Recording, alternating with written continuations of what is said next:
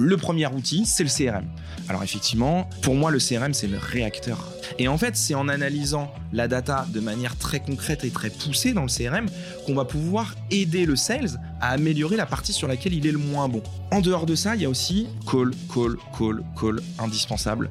Moi, je crois beaucoup au call. Je considère que les gens aujourd'hui sont toujours joignables et que, en tout cas, c'est la meilleure manière de pouvoir traiter les objections. L'onboarding, c'est le point clé. Le client ne doit absolument pas sentir de changement de tonalité. Il doit se sentir toujours aussi suivi, épaulé. Et donc, être mature, c'est aussi travailler son copywriting. On peut pas juste se dire j'ai le bon outil.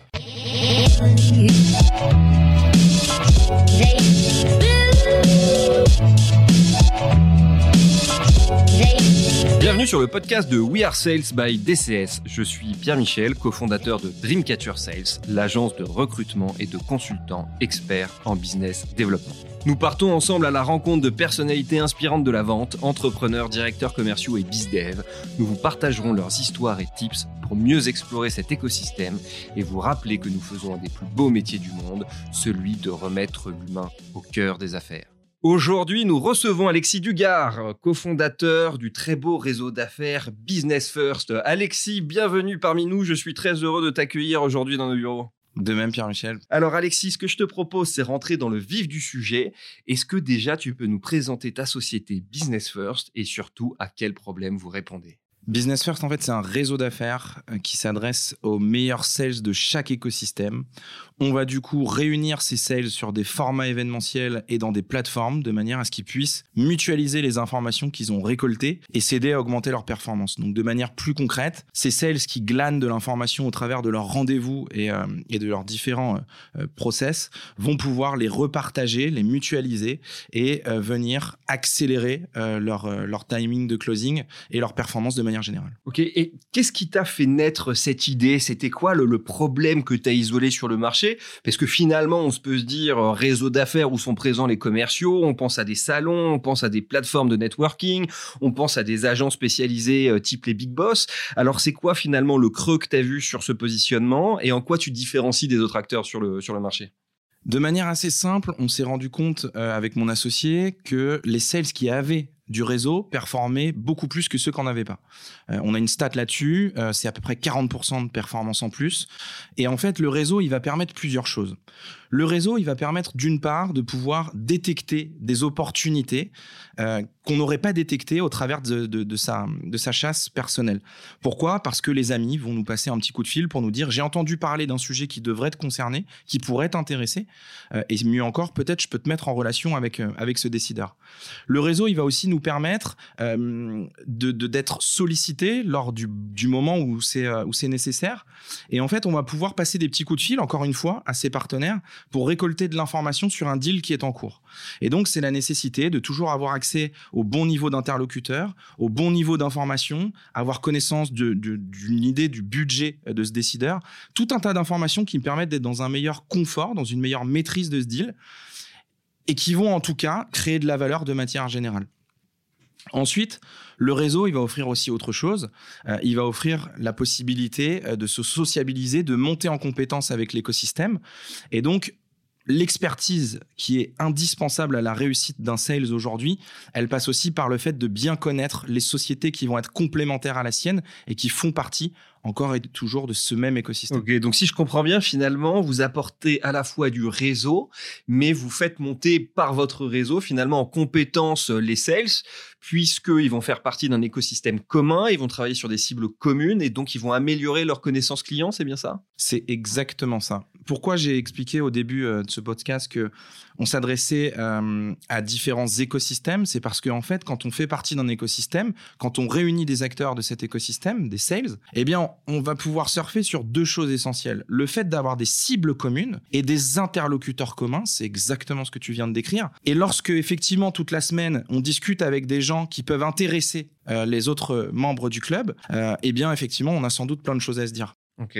Et comment tu gères en fait cette réciprocité que doivent s'apporter les, commerciaux euh, entre eux, dans le sens où pour éviter le côté parasite, où il y a un sales qui profite de toutes les introductions, mais qui lui en retour n'en fait jamais aux, autres membres du club?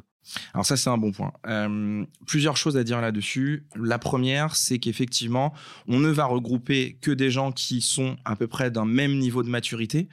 Euh, l'idée, c'est effectivement euh, que les sociétés aient un minimum d'une cinquantaine de clients, qu'ils aient un niveau de maturité, une image de marque qui soit bonne sur le marché, et aussi une équipe sales qui soit conséquente encore une fois, toute raison gardée, euh, mais en tout cas qui est la notion de la capacité d'aller évangéliser un maximum de décideurs et de récolter un maximum d'informations. Et donc, c'est au travers de cet équilibre entre ces sociétés qui se ressemblent qu'on va avoir un équilibre au niveau du nombre d'infos à partager. Ensuite, il y a un autre sujet qui est intéressant de, discuter, c'est l'ADN des sales. Aujourd'hui, on se rend compte que sur le marché, euh, de manière générale, on a des décideurs qui sont de plus en plus convaincus de l'intérêt de partager de l'information. Il y en a encore sur qui il y a du travail à faire, mais dès qu'on va sentir qu'effectivement il y a une réticence au partage et au network, alors on va dire à cette société que on sera pas sur un win et donc on va pas aller euh, sur une, adhésion possible. D'accord. Donc si, je comprends bien, ce qui vous différencie aussi, c'est euh, justement que vous portez garant de la qualité du, réseau et que vous n'acceptez pas euh, toutes les entreprises à l'intérieur,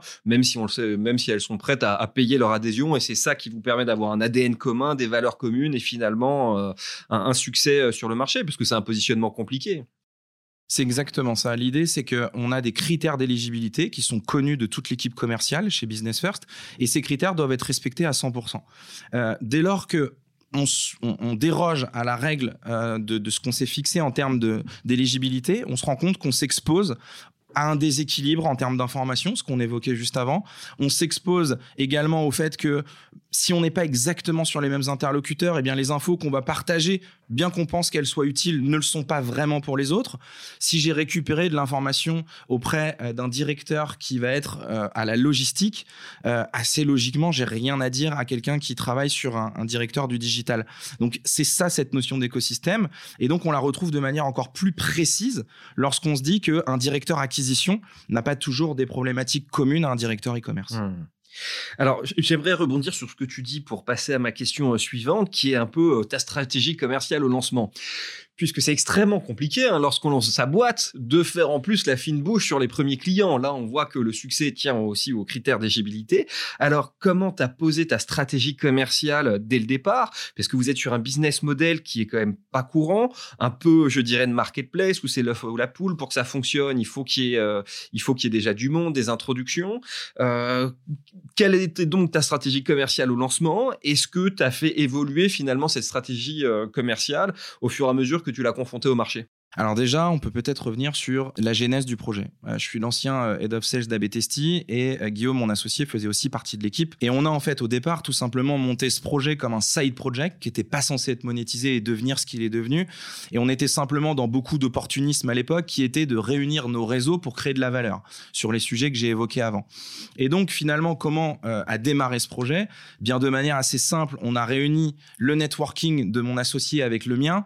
On a ensuite été chercher quelques partenaires qu'on avait au travers d'Abetesti. Et puis, on a réuni tout ce beau monde sans aucune concurrence, qui est l'élément clé de réussite. On a commencé à, le toucher du doigt tout à l'heure un petit peu plus tôt. Mais effectivement, on va chercher beaucoup de complémentarité dans les membres qui composent un groupe, mais on cherche aussi et surtout à ce qu'il n'y ait pas de concurrence.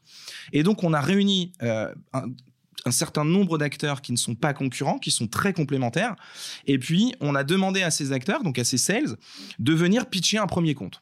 Donc chacun euh, venait pitcher un compte qu'il maîtrisait parfaitement euh, pendant euh, la première, la première demi-heure. Et puis ensuite, on passait à des besoins d'aide. Qui avait besoin d'aide sur quel compte? Et on se rendait compte que la magie a pris assez vite pourquoi? Parce que tout le monde connaît à peu près tout le monde. Les clients des uns sont les prospects des autres. Et c'est là, à ce moment-là, quand on a compris ça avec mon associé, qu'on s'est dit, ce format un ROI qui va être énorme pour, euh, pour ces, ces différents acteurs. Et en fait, on s'est retrouvé avec effectivement euh, des demandes récurrentes de quand est le prochain format. Donc au début, euh, c'était tous les 15 jours, et puis c'est devenu toutes les semaines. Et effectivement, assez vite, s'est posé la question de monétiser ce format On a commencé euh, du coup à le monétiser une première année et puis euh, assez vite, venant créer de la valeur au fil de l'eau, euh, le, prix d'adhésion est venu augmenter, la valeur en même temps et donc on en a fait un vrai business. On a quitté respectivement notre job et on s'est mis full time sur, sur ce projet. Tiens, question qui m'intéresse, comment on fait passer des, des, clients qui finalement profitaient du réseau Business First de manière pro bono ou à des prix d'adhésion relativement faibles Comment ils ont réagi lorsque vous avez augmenter les tarifs? Est-ce que vous les avez gardés parce que ce sont les early adopteurs pour les récompenser finalement d'être les premiers? Ou euh, vous leur avez dit, écoutez, on a fait la preuve aujourd'hui de notre proposition de valeur, ça fonctionne, vous avez déjà un ROI, maintenant il va falloir passer à la caisse. Comment on gère ça commercialement? C'est quoi la relation commerciale et les leviers qu'on peut utiliser? Il faut savoir qu'on est des sales, donc on a monté un réseau pour des sales et donc on parle le même langage. Déjà, c'est quelque chose qui aide dans la discussion business. Les sales, ils sont drivés par une chose, c'est le ROI. Donc à partir du moment où il y a du ROI, on est prêt à payer le juste prix. Ce qui veut dire que je dirais que 80% euh, des personnes qui faisaient partie du projet à ses débuts ont associé assez vite l'augmentation au ROI qui était concret. Donc ça n'a pas été un sujet. Pour les autres, il a fallu travailler sur qu'est-ce qui justifiait que le ROI n'était pas au rendez-vous. Et assez souvent, on s'est rendu compte que ça venait d'un manque d'investissement, d'un manque aussi peut-être de proactivité de notre part euh, pour aller essayer de créer les bonnes connexions, le soutien en tout cas nécessaire à, leur réussite. Et c'est quelque chose aujourd'hui qui, euh, qui a abouti à une, à une offre en plus, c'est euh, la mise à disposition d'un partnership manager qui va venir en plus des formats proactivement chercher sur quoi il peut nous aider, sur quel type de compte, et donc aller créer les bonnes connexions. Tout ça, encore une fois, je le disais de manière proactive. Et c'est quoi vos enjeux aujourd'hui parce que moi je connais Business First notamment pour euh, pour le segment euh, Martech hein, sur lequel vous êtes euh, très connu. Je sais que ça fonctionne ça fonctionne bien. Beaucoup de nos clients font partie beaucoup de nos clients Martech font partie de ce réseau. C'est quoi vos enjeux? C'est de garder cette place de leader sur ce segment, c'est d'aller sur de nouveaux segments, c'est de partir à l'export? Parce qu'on voit aussi que beaucoup de sujets maintenant des, des, des scale-up sont le départ à l'international. comment vous positionnez à ce niveau-là? Deux axes de développement. Le premier, la verticalisation, tu l'as très bien identifié. Donc euh, l'idée, c'est qu'aujourd'hui, on est effectivement très présent dans le Martech, qui est euh, notre network de départ. On a décidé avec mon associé, il y a de ça 12 mois, de se focus sur cet écosystème parce qu'on le maîtrise bien et que c'était une manière d'aller processer et développer en tout cas euh, l'offre de valeur la mieux possible en étant en maîtrise de ses clients. on a décidé du coup ces derniers mois et aussi par une belle opportunité avec le Hub BPI, qui nous a contactés ayant entendu parler de ce qu'on faisait dans le Martech, pour venir lancer une première initiative dans un autre écosystème, à savoir les Chartech ça nous a renforcé dans l'idée qu'il faudrait accélérer sur la verticalisation. Et donc là, on est en ce moment en train de recruter justement un sales qui va être responsable des new markets euh, et des, alliances. Et ce sales va avoir pour responsabilité d'aller ouvrir des nouveaux marchés au travers notamment de partenariats qui vont être clés. Le deuxième axe de développement, c'est l'internationalisation, bien sûr. Pourquoi? Parce qu'aujourd'hui, les personnes qui décident de l'adhésion au club sont des responsables, des directeurs marketing au niveau du budget, mais au niveau du sponsor, ça va être le head of ou le VP sales. Ce VP Sales, ou parfois même ce CRO, il a très souvent une casquette IMIA ou Worldwide. Et donc, nous qui sommes franco-français, encore au moment de ce podcast, le VP, il arrive assez souvent qu'il vienne nous demander quand est-ce que le format va se développer dans les autres pays. Pourquoi? Parce qu'il observe qu'il y a un énorme ROI et que ses équipes sont hyper sponsors du format euh, et du club de manière générale. Et donc, la question se pose d'aller ouvrir le UK, l'Allemagne, l'Espagne, l'Italie et d'autres pays au fil des mois c'est quelque chose qu'on a décidé de, déprioriser euh, actuellement, euh, mais qui devrait, à mon avis, sur S2, donc d'ici quelques mois, finalement pas si loin, euh, revenir sur le tapis. On a déjà en tout cas identifié la manière dont on allait s'y prendre. Est-ce que le business du networking, finalement, a été touché, impacté par le Covid. Est-ce que ça l'a, ça l'a renforcé, puisqu'on s'est rendu compte de l'importance du réseau, ou à l'inverse, est-ce que vous faites partie des budgets qu'on a tendance à, à serrer, couper pour se concentrer sur du nurturing et l'augmentation de panier moyen le Covid a renforcé le networking. Il l'a complexifié puisque le networking a basculé d'un format présentiel à un format visio, ce qui limite un petit peu l'interaction humaine, mais qui n'empêche en rien les échanges. Ce qui va être important de préciser là-dessus, c'est que lorsqu'on explique que le Covid a accéléré le networking, on vient chercher en fait plusieurs choses. Euh, on vient expliquer qu'effectivement, euh, le networking aujourd'hui euh, justifie d'un ROI qui est important, mais va aussi et surtout pouvoir permettre d'aller chercher de l'information.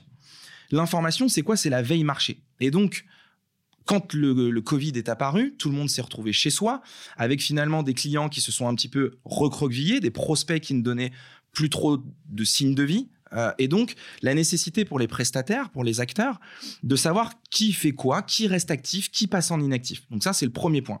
La veille marché était indispensable et l'est toujours. Le deuxième sujet, c'est ce benchmark sur lequel les prestataires vont toujours avoir ce besoin, en tout cas, de venir chercher un élément de comparaison. Et donc, en fait, le benchmark, il est important et c'est le networking qui va le permettre parce que c'est dans l'échange avec ses pairs qu'on va pouvoir venir chercher une comparaison en termes de performance, euh, en termes de développement et quelle que soit la performance qu'on vienne auditer, ça peut être sur la prise de rendez-vous, sur le nombre de deals closés, sur la taille des deals. On s'est rendu compte aussi avec le Covid que la plupart de nos membres ont diminué la taille des deals mais augmenté le nombre de deals signés. Voilà, c'est des choses qu'on observe. Et puis, le dernier point de ce Covid, c'est aussi qu'il y a un besoin de sociabilisation qui a explosé.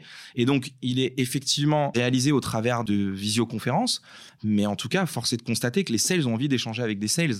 Et donc, euh, c'est aujourd'hui plus compliqué qu'avant. Alexis, tu as quand même un parcours qui est euh, que moi j'aime beaucoup, puisque tu as un parcours euh, sales euh, qui été quand même le fil de conducteur de, ta carrière. Avant de monter Business First, tu nous le disais, tu as été euh, le directeur commercial d'AB Tasty. Hein, je vais pas présenter la boîte, euh, beaucoup, beaucoup le connaissent.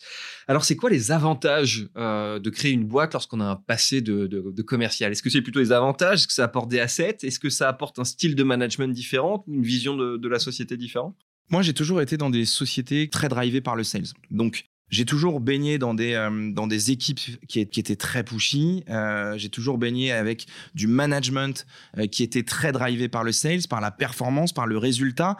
Et donc, d'autres équipes connexes à l'équipe commerciale qui se mettaient en, ordre de marche pour essayer de servir la performance et, et, et, le closing de deal. Donc, évidemment, ça m'aide puisque c'est ce que j'insuffle dans ma société aujourd'hui au travers des équipes. Et donc, bien sûr, le marketing ou les fonctions support vont être tournées sur comment est-ce qu'on se facilite la vie euh, des commerciaux. Oui, bien sûr, mon parcours de sales m'a aidé. Évidemment, euh, monter une boîte, c'est aussi signer des premiers clients. C'est évidemment plus facile lorsqu'on a euh, un passé de commercial, beaucoup plus que quand on a un passé en tout cas d'ingénieur. Et puis le dernier point, c'est aussi que dans ma position managériale précédente, j'ai aussi cette capacité d'anticiper la structuration d'une équipe, son organisation, les réflexes à avoir en termes de management pour aller chercher de la performance. Pour répondre à cette question, euh, oui, bien sûr, ça m'a aidé. Ah, ça c'est top. Justement, comment est organisée ton équipe commerciale? Est-ce que tu as des business full stack ou tu es plutôt sur du SDR à compte exécutif qui a compte? Comment tu as organisé euh, tout ça? Surtout après avoir managé des grosses équipes, on se retrouve finalement en création d'entreprise avec quelques collaborateurs. Comment s'organise? Justement, le fait d'avoir une plus petite équipe et de démarrer une aventure justifie que chacun au sein de cette équipe va devoir être un couteau suisse. Donc évidemment, au départ, on est sur ce que tu as appelé des bizdev full stack. Euh, et donc, on avait cette nécessité d'aller sur la prospection, le closing et puis ce qu'on va appeler l'élevage avec effectivement un rôle de suivi du client euh, qu'on appelle nous des membres. Et donc, en fait, c'est important aussi de le préciser. Aujourd'hui, euh, chez Business First, on a un réseau de membres. Et donc, ce réseau fait qu'on n'a pas de clients. la valeur de Business First repose sur la qualité de ses membres et sur le fait que ces membres jouent le jeu. On est effectivement euh, dans la nécessité de suivre ces membres, de s'assurer que eux sont contents du format et continuent de s'investir dans le format. Et donc, ça a nécessité de travailler sur toute la chaîne de valeur, tout le sales process et jusqu'au suivi client, ce que, ce que j'expliquais juste avant. Ça, c'était il y a encore quelques mois. Chemin faisant, évidemment, avec le développement aujourd'hui de Business First qui est euh, dans une croissance qui est, euh, qui est de, plus en plus, euh, de plus en plus précise et qui s'accélère, on a la possibilité, de par un peu plus de trésorerie, de pouvoir recruter des, des, gens qui vont être plus spécialisés sur chacun des postes. Donc aujourd'hui, j'ai un Inside Sales qui va s'occuper de toute la qualification des bases de données, de toute la partie growth et lead gen. Donc c'est lui qui va aller nous chercher des petits tricks en suivant les bonnes personnes et en s'inspirant effectivement de tout ce qui peut être mis pour aller chercher euh, euh, des, relais de, de lead gen. C'est lui aussi qui va piloter avec Guillaume, mon associé, qui a la partie COO, toute la partie operations euh, et lead gen. Donc c'est lui aussi cet inside qui va aller chercher du lead, donc lancer les interactions, démarrer les interactions côté inbound. Et puis ensuite, on a une passation côté sales qui va lui s'occuper de closer les leads, faire une passation côté onboarding. Et on a recruté, il n'y a pas plus tard qu'une semaine, une CSM qui vient d'arriver de nous rejoindre. On en recrute d'ailleurs un, ou une de plus. Donc, on a maintenant aussi une personne dédiée au suivi client. J'aime bien poser cette question. C'est quoi ton point de vue justement euh, de, passation entre un inside sales et euh, un bizdev ou un account exécutif? Est-ce que ça fait pas perdre le lien finalement dans la relation intuitive personnelle qu'on commence à mettre avec un, prospect? Ou au contraire, ça montre une spécialisation des équipes et ça peut rassurer le prospect en face au téléphone? Tout va dépendre de la stratégie. Moi, j'ai des partis pris euh, là-dessus qui sont assez précis, qui est de dire que euh, un sales qui doit avoir une double casquette va à un moment donné soit basculer plus sur la partie prospection closing que sur la partie suivi client. Et donc, dans tous les cas, quand la majorité de son temps va prendre une ou l'autre des directions, ça va en pâtir sur, euh, sur celle qu'il n'aura pas décidé de prendre. Et donc, on se rend compte qu'on a besoin de gens qui sont spécialisés aujourd'hui sur un métier, de manière à y mettre de l'énergie, de manière à acquérir des réflexes, de manière à outiller, euh, améliorer les process par rapport à ces sujets. Et donc, moi, je crois beaucoup au fait de spécialiser. Encore une fois, c'est pas toujours possible en début d'aventure, mais je pense que quand la société se structure, il y a la nécessité ensuite d'avoir cette répartition. Pour répondre à l'autre partie de la question qui est au sujet de l'onboarding, c'est le point clé. Ça veut dire qu'une fois que le deal a été signé, le client ne doit absolument pas sentir de changement de tonalité. Il doit se sentir toujours aussi suivi, épaulé, et il ne doit pas avoir l'impression qu'une fois que le deal a été closé, on peut laisser 15 jours, 3 semaines avant de l'onboarder. Pourquoi? Parce que bizarrement, quand on veut closer un deal, on a une excellente réactivité. Et bizarrement, quand il y a trois semaines derrière, le client se dit Ah tiens, la réactivité qui était là au départ n'est plus la même maintenant que je suis devenu client. Et donc, on démarre sur une mauvaise image, la collaboration dans son, dans, son côté officiel. Et ça, c'est pas bon. Donc, le premier point, c'est déjà euh, de garder la même tonalité. Le deuxième point, moi en tout cas, que j'aime à préciser côté onboarding, c'est que le sales soit présent lors de cet onboarding, récapitule tout ce qui s'est passé durant le sales process et fasse une, ce qu'on appelle une passation digne de ce nom, de manière à ce que le CSM ou l'AM, selon comment on l'intitule dans chacune des sociétés, euh, puisse et reprendre le lead dans de bonnes conditions et surtout aussi que le client se sente tout de suite avec des réponses à ces questions, bien onboardées et lancé dans une dynamique. Alors, vous ne me voyez pas, mais euh, pendant que Alexis euh, me disait ça, j'acquiesçais euh, beaucoup de la tête parce que effectivement, je trouve que dans le cycle de vente, c'est un point de douleur hein, qui, est, qui est récurrent. Hein. Le manque de réactivité entre la signature du contrat et après derrière l'onboarding, la dilution, voire la perte d'informations qui peut se passer. effectivement, pour moi, le rôle du bizdev s'arrête ou du qui à compte, peu importe son poste et son titre, à partir du moment où la passation est faite avec le CSM euh, et de, et concert. C'est un point euh, d'attention que, que, je recommande euh, aussi. Il y a aussi un point qu'on peut préciser par rapport à ça, c'est qu'en revanche, j'ai toujours incité mes sales à garder le contact avec le client. Pourquoi? Et mon business aujourd'hui en est une clé. la cooptation est un élément de génération de leads qui est hyper forte. Alors, je parle de cooptation par rapport à Business First, mais en temps normal, on pourrait parler de mise en relation classique, d'introduction. Et en fait, il faut pas oublier qu'un client qui sort d'un sales process qui s'est bien passé avec un bel onboarding est un client avec qui on a encore une confiance qui est très forte. Et c'est, selon moi, dans le bon, le momentum parfait pour que ce sales aille mobiliser euh, son, son client pour obtenir des mises en relation. Le fait est aussi que pendant euh, la durée de vie du client et pendant les mois qui suivront et même les prochains trimestres et les années à suivre, le fait de garder le lien contribue aussi à garder du réseau. Et n'oublions pas aussi qu'un client qu'on a signé aujourd'hui peut être un nouveau prospect dans une prochaine société, dans une prochaine aventure, dans deux ans, trois ans, quatre ans, cinq ans. Alors j'aimerais rajouter, mais ça reste que, mon point de vue. Souvent, effectivement, on a tendance à, penser la recommandation euh, par ses clients, euh, mais il y a aussi euh, la recommandation par ses fournisseurs. Et ça, ça marche extrêmement bien, puisqu'il y a quand même une dette morale vis-à-vis de son fournisseur. On a décidé de travailler avec lui, et son fournisseur peut être aussi un, biais de recommandation extrêmement important pour nos auditeurs. Voilà, je, je tenais aussi à le, préciser. Lorsqu'on a discuté un peu de, de, ce Alexis, tu me disais effectivement euh, que tu avais mis en place euh, finalement des process matures euh, de vente hein, grâce à ton expérience sur une équipe plutôt jeune, hein, parce que la boîte a été lancée il y a, quelques années. Qu'est-ce que ça veut dire avoir des, des process matures? C'est quoi un peu ces process et c'est quoi les outils justement que tu as mis à disposition de ton équipe commerciale? En fait, moi, j'ai été dans des boîtes qui étaient assez structurées euh, et euh, ou dans des scale-up qui devaient se structurer. Et donc, effectivement, j'ai assisté à ce qu'était une société structurée. Ça a ses avantages et ses inconvénients parfois, puisque quand la société grossit, elle se processise et l'excès de process parfois est contre-productif côté sales. Donc, évidemment, j'ai pris le meilleur et j'ai laissé de côté ce qui m'avait euh, posé problème ou ce qui, en tout cas, venait, selon moi, poser un peu plus de difficultés dans la, dans la rapidité d'exécution et dans l'efficience. Donc, qu'est-ce que c'est qu'un process mature? Bah, c'est en tout cas effectivement, et tu as commencé à en parler, le fait d'être outillé. Donc oui, euh, chez Business First, le premier CRM qu'on a mis en place, c'était Salesforce. Pourquoi? Parce qu'on considère que c'est le meilleur CRM. Peut-être pas euh, d'un point de vue très objectif, mais en tout cas d'un point de vue dashboard. Et donc, moi qui a l'habitude de piloter la performance commerciale dans Salesforce avec des dashboards qui sont parfaitement huilés, c'est aussi pour moi un intérêt fort, mais aussi pour mes équipes, que de suivre de manière hyper facile leur performance sur chacun d'écran d'analyse. De, et donc, chacun d'écran d'analyse, ça va être effectivement la partie euh, touchpoint, la partie prise de rendez-vous, la partie ouverture d'opportunités, la partie close one, close lost, etc. Et donc, le premier outil, c'est le CRM. Alors effectivement, je pense qu'on pourrait passer trois heures sur ce podcast à parler du manque d'utilisation des sales du CRM et de pourtant tout le bienfait d'un CRM. J'y passe souvent beaucoup de temps, euh, mais en tout cas, euh, pour moi, le CRM, c'est le réacteur. C'est là où tout doit être noté, tout doit se passer, et c'est un outil de performance pour le sales. Et donc, ça demande aussi à ce qu'il soit bien paramétré.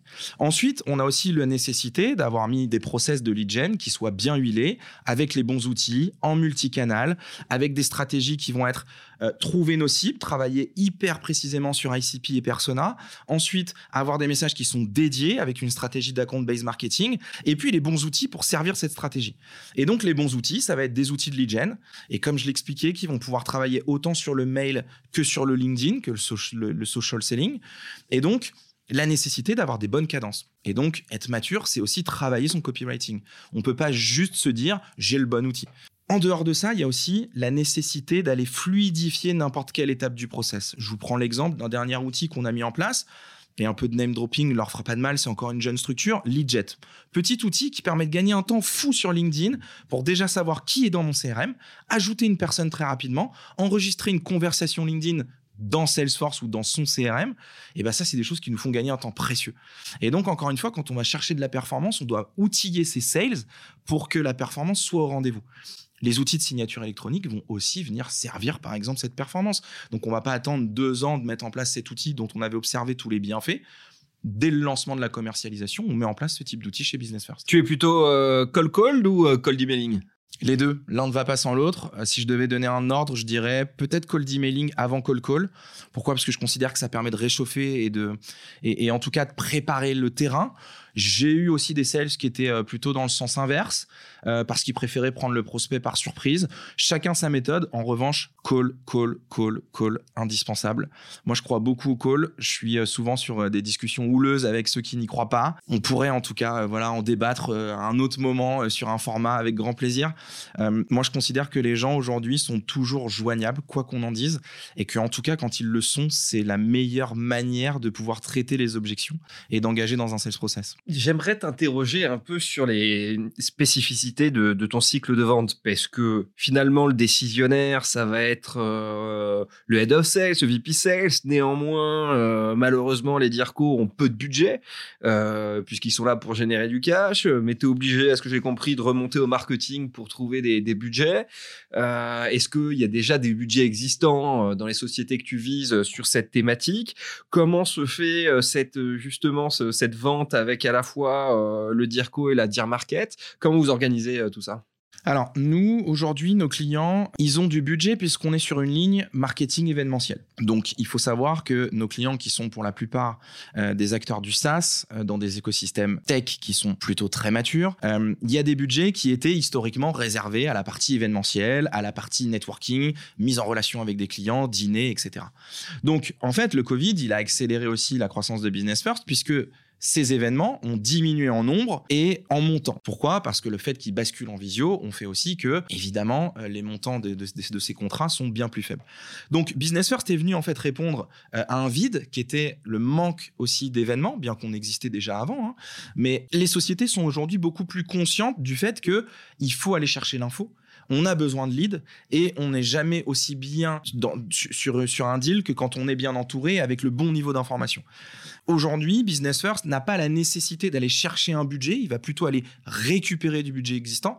Néanmoins, sur des structures qui nous disent on n'a pas de budget lors du premier call, on se rend compte qu'assez souvent, elles vont le trouver ce budget une fois qu'on a pu faire euh, une présentation et une qualification digne de ce nom. C'est quoi l'objection que, que tu n'aimes pas entendre, par exemple? Mes équipes n'ont pas le temps pour le network. C'est quelque chose qui, euh, qui mérite le poil parce qu'en fait, encore une fois, notre métier aujourd'hui, euh, c'est d'évangéliser le pouvoir euh, du network, le pouvoir de la recommandation d'affaires, le pouvoir de la connexion et de l'entraide. Et donc, en fait, le fait de ne pas avoir de temps pour ça, c'est ne pas se rendre compte du pouvoir du network. De la même manière, il y a aussi la nécessité parfois de venir discuter de ce que va offrir le network, évangéliser ce, sujet, et on se rend compte que ça éveille pas mal les consciences. Et, euh, donc, en tout cas, aujourd'hui, c'est une objection qu'on rencontre de moins en moins. Et tu as déjà eu l'objection euh, de quelqu'un qui te dit bah, écoutez, euh, nous, notre chiffre d'affaires va bien, on est en croissance, on n'a pas besoin de faire du networking ou d'investir dans les clubs d'affaires? La majorité de mes prospects. Ouais. Euh, on est sur des startups euh, qui sont des fast-growing startups ou des scale-up qui ont levé des fonds, qui manquent pas de leads de par leur notoriété et de par aussi leur process de génération de leads qui est bien huilé, avec souvent des équipes SDR et puis, euh, et puis des relais en tout cas de, de touchpoint qui sont très bons. Et donc, en tout cas, je l'entends tout le temps cette objection-là. Maintenant, le fait est que quel head of ou quel VP sales peut refuser de diminuer la durée de son cycle de vente en ayant accès plus rapidement au bon interlocuteur, plus rapidement à la bonne info. Quel head of sales va refuser euh, de ne pas savoir où centrer son énergie le plus vite possible en termes de choix de secteur, de choix de compte? Quel head of sales peut aujourd'hui refuser euh, de ne pas avoir le petit coup de pouce au moment du closing par un partenaire qui connaît son prospect depuis 4-5 ans avec une relation privilégiée? J'en connais assez peu finalement. Pour gérer un peu le cycle de vente euh, et piloter un peu tout ça, c'est quoi les KPI que, que, tu préfères pour toi dans ton business qui sont le plus révélateurs Est-ce que c'est le nombre de calls, le taux de closing, euh, le nombre de nouveaux adhérents? Quels sont les KPI qui te permettent d'identifier finalement qu'un sales fonctionne bien chez toi ou à l'inverse qui fonctionne mal même s'il il, il, signe du chiffre? C'est ce que je vais appeler le close rate. En fait, euh, tout, chacun va avoir une définition du close rate qui est différente, puisque est-ce que le close rate, on va le juger en fonction de un match joué qui transforme, ou alors euh, simplement euh, un MQL, ou est-ce qu'il démarre au SQL Enfin, il y a beaucoup de, choses qui vont nécessiter que le close rate des uns n'est pas le close rate des autres. Euh, néanmoins, en tout cas, moi, ma manière de juger le close rate, c'est de regarder à partir du moment où on a été sur une cible qui correspond à ce que j'ai jugé comme étant un bon ICP et un bon persona pour Business First, à partir du moment où on déclenche une interaction avec ce prospect, quel est le nombre de ces interactions qui va déclencher un meeting? Et ensuite, quel est le nombre de ces, de ces meetings qui vont déclencher une entrée en sales process? Puis évidemment, le nombre de ces d'opportunités qui vont se close one. En tout cas, ce qui va m'intéresser, c'est d'analyser toutes ces étapes. Pourquoi? Parce que chacun des sales va avoir parfois une nécessité de monter en compétence sur l'une de ces étapes. Et en fait, c'est en analysant la data de manière très concrète et très poussée dans le CRM qu'on va pouvoir aider le sales à améliorer la partie sur laquelle il est le moins bon. Et donc, si on se concentre juste sur l'un de ces KPIs, on passe certainement à côté de là où ça va pas et là où en tout cas ça doit être amélioré. Alors j'imagine que, euh, que ton équipe sales va écouter ce, podcast. Est-ce que tu as un, message à leur faire passer? Sur quoi tu voudrais les complimenter en leur disant bravo euh, les gars, quand je dis les gars, hein, c'est l'équipe euh, en général, voilà sur quoi vous êtes bons. Et aussi leur dire, et n'oubliez pas de travailler ce sujet. Alors est-ce que c'est bien remplir son CRM Est-ce que c'est de faire un peu plus de volume de call? Attention à votre closing. Quel message sur ces deux sujets tu voudrais leur faire passer? Bravo déjà euh, parce qu'ils s'en sortent euh, brillamment euh, et le petit le petit conseil ce qui revient souvent en business review c'est attention à ne pas laisser de côté des matchs qui pourraient être gagnés. On a souvent tendance quand on a beaucoup de pipe et qu'on joue beaucoup de matchs à en laisser de côté, c'est important, je leur dis aussi toujours de prioriser les matchs. Néanmoins, il est important aussi de temps en temps de les reprendre et donc de remettre la balle au milieu du terrain. Et donc voilà, c'est l'un des conseils en tout cas sur lequel on est en train en ce moment de travailler. Et là, si j'avais un, de tes sales euh, devant moi aujourd'hui euh, sur ce podcast et, que je demanderais, écoute, euh, est-ce que justement tu aurais un compliment à donner à Alexis et aussi une recommandation à, lui faire, d'après toi, il te dirait quoi? J'aime bien poser cette question parce que elle est jamais préparée, je vous prends à chaque fois au dépourvu. je sais pas. En tout cas, je pense qu'il pourrait, il pourrait apprécier ma disponibilité et, le fait que je sois souvent aussi dans un rôle de coach. Euh, il pourrait apprécier aussi le fait que, j'ai un management avec la preuve par l'exemple. Aujourd'hui, je continue euh, moi aussi à contribuer à la réussite de l'équipe en, closant des deals. Ça me permet d'une part d'être connecté au terrain. Je pense que ça reste important encore à cette, à cette étape de maturité de la société. et ce qu'il pourrait éventuellement me recommander, c'est peut-être parfois de faire preuve euh, d'un peu plus de euh, d'un peu plus de compassion avec euh, avec le, fait que bah, sont encore des couteaux suisses et qu'il y a encore beaucoup de sujets à traiter. On est encore une jeune société et c'est vrai que moi qui suis passé par des scale-up, j'ai peut-être l'exigence d'une boîte qui est bien huilée, avec encore parfois bah, des demandes qui peuvent sortir un petit peu de leur périmètre et qui font que ça leur prend aussi un petit peu de bande passante. Est-ce que dans ton histoire, on t'a donné un, conseil sales qui t'a marqué et euh, ou si tu n'en as pas, est-ce que sinon tu as un conseil que tu aimerais euh, passer aux équipes commerciales euh, qui te semble vraiment pertinent? Le conseil qu'on m'a donné et que je m'efforce de, de, de, continuer d'appliquer et surtout de transmettre à mes équipes, c'est de s'intéresser au client avant de s'intéresser à son budget et à la com qui va être qui va tomber grâce à, grâce à ce deal signé. Et en fait ça ça passe par une très bonne découverte. Pour moi, la clé de réussite d'un deal, c'est de faire une excellente discovery. Euh, ça, c'est le premier point. Euh, le deuxième point, c'est que effectivement, selon moi, tout est question de présentation. C'est quelque chose que je dis tout le temps à mes équipes. Tout est question de présentation. On peut prendre quatre sales qui vont dire la même chose, mais de manière différente, et on observera des, taux de performance et de, et de, et de conviction, euh, ou en tout cas de, de réception de, ces, de, ces, de ce message, qui va être différent côté prospect. Et après, pour une petite anecdote, ça aussi, je, le tiens d'une expérience passée, mais j'avais euh, j'avais un de mes head-off qui, euh, qui m'a piégé plusieurs fois euh, lorsque je lui disais je comprends pas, j'ai pas de nouvelles sur cette ligne. Et à chaque fois il me disait tu sais pourquoi? Et donc à chaque fois on tombe dedans. Non je sais pas pourquoi. Et sa réponse c'est parce qu'il s'en fout. Euh, et en fait ça c'est aussi un, point qui est important c'est euh, de se dire que tous les matchs ne peuvent pas être gagnés, il faut parfois apprendre à prendre de la hauteur sur ces lignes et effectivement quand un prospect décide de s'en foutre, de ne plus donner de nouvelles, il a certainement ses raisons mais il y a aussi certainement euh, quelques responsabilités de notre côté. Alors Alexis, tu me disais effectivement que hum, vous étiez en croissance, donc euh, que vous recrutiez à la fois des, sales et des, et des CSM. Qu'est-ce que tu vas regarder en priorité lors de ces, lors de ces entretiens? Nous, on a des, euh, des mots-clés en fait qui, euh, qui, qui, vont driver nos entretiens, euh, en tout cas qui sont des choses qu'on va aller chercher dans le profil et surtout sur les soft skills. En fait, on considère avec mon associé que les premiers recrutements dans une société ne doivent pas être faits sur des hard skills. C'est un parti pris. Évidemment, on va les tester, mais c'est pas ce qu'on va regarder en priorité. On considère que les hard skills, à partir du moment où on a les mots-clés que je vais évoquer juste après, vont pouvoir s'acquérir. Le premier mot-clé, ça va être le fait d'être curieux tout simplement. La curiosité, elle va amener plusieurs choses. Elle va amener le fait de monter en compétence, elle va amener le fait de devenir expert, et ça, c'est des choses qui vont servir la performance, en tout cas d'un commercial, puisque c'est ce qui nous amène aujourd'hui euh, à, discuter de, tout ça. Le deuxième sujet, c'est qu'on va chercher des gens qui sont coachable. Ça veut dire des gens qui sont capables d'intégrer ce qu'on leur dit, les conseils qu'on leur donne, et du coup de les mettre en application. Des gens qui sont coachables, c'est par exemple des gens qui en entretien prennent des notes. Les choses qu'on va aussi venir chercher, c'est des gens qui vont avoir de la résilience. Et en fait, la résilience, elle passe par le fait d'avoir des gens qui sont assidus. Et donc, pour nous, des gens qui sont assidus, ça va toucher à deux choses qu'on vient chercher, c'est à la fois la résilience, mais aussi l'excellence opérationnelle. Et en fait, quand on est une petite boîte, quand on est une boîte qui se développe, quand on est en tout cas une boîte qui a encore la nécessité d'aller chercher une image de marque, on a cette nécessité de faire le mieux possible. On entend souvent done is better than perfect. Je suis assez d'accord avec ça. Il faut faire pour avancer, mais il faut surtout essayer de faire le mieux possible. Et donc ça, c'est vraiment en tout cas ce qu'on va aller chercher en priorité chez un candidat. Euh, c'est vraiment cette notion de curiosité, de coachability et d'assiduité. Donc euh, vous l'aurez compris, si vous reconnaissez dans cette description que, que vient de nous faire Alexis, n'hésitez pas à le pinguer directement sur son LinkedIn, envoyez vos candidatures par tout moyen, SMS, mail, LinkedIn, pigeon voyageur.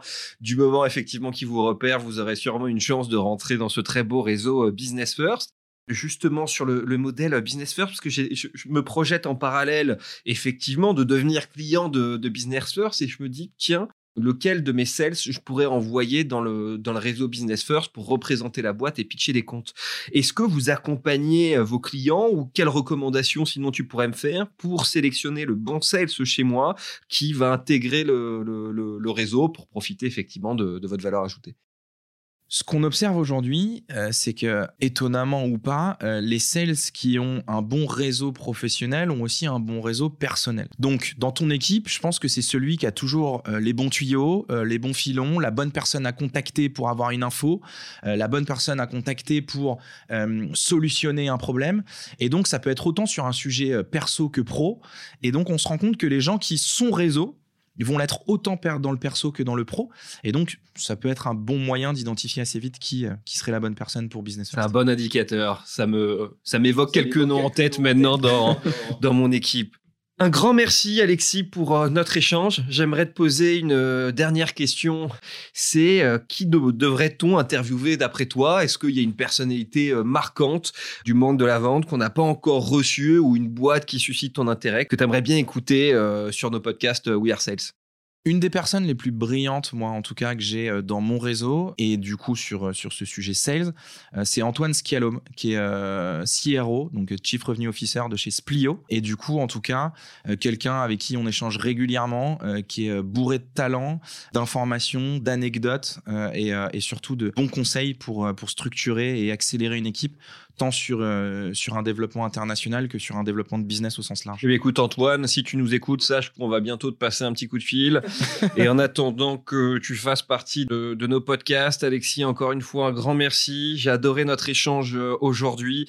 Effectivement, euh, je pense qu'il était vraiment temps de dépoussiérer et de trouver bah, des, des, nouvelles manières de faire du networking. Hein. On voit qu'il y a pas mal de choses, des, des applis à la Tinder, des dîners, des business euh, qui sont segmentés. Tout, ça, toute cette émulation veut dire effectivement qu'il y a ce besoin de se retrouver, de remettre l'humain au cœur du business et que finalement, on a beau se surdigitaliser, se suroutiller, ce qui fonctionne le mieux, c'est la relation intuitu-personnelle, c'est la connaissance des clients et c'est la rencontre avec l'autre. Je suis vraiment euh, très heureux que ça soit toi qui aies monté euh, cette boîte parce que tu le vis pleinement avec beaucoup d'émotions, parce que tu as été sales pendant plus d'une décennie. donc ce, ce projet, cette société, c'est vraiment une réponse à un besoin euh, des commerciaux. Et c'est d'autant plus intéressant, bon, ça reste que mon point de vue, euh, la personnelle, que ça fait aussi du bien de réseauter avec euh, d'autres sales, parce qu'on a des valeurs communes, on a un point de vue commun, on connaît les intérêts et on sait très bien qu'un deal équilibré, des mises en relation, bah, ça nécessite aussi de la réciprocité et que le networking directement avec des décisionnaires un peu au salon, à la papa, où on allait voir le décisionnaire final, bah, c'est pas forcément agréable ni pour le sales, ni pour son, interlocuteur. Euh, j'espère vous retrouver euh, très vite sur le podcast We Are Sales pour de nouvelles euh, personnalités inspirantes de la vente. Et je vous souhaite une excellente journée, pleine de succès et pleine de closing à tous les sales qui nous écoutent. Merci beaucoup, à très vite.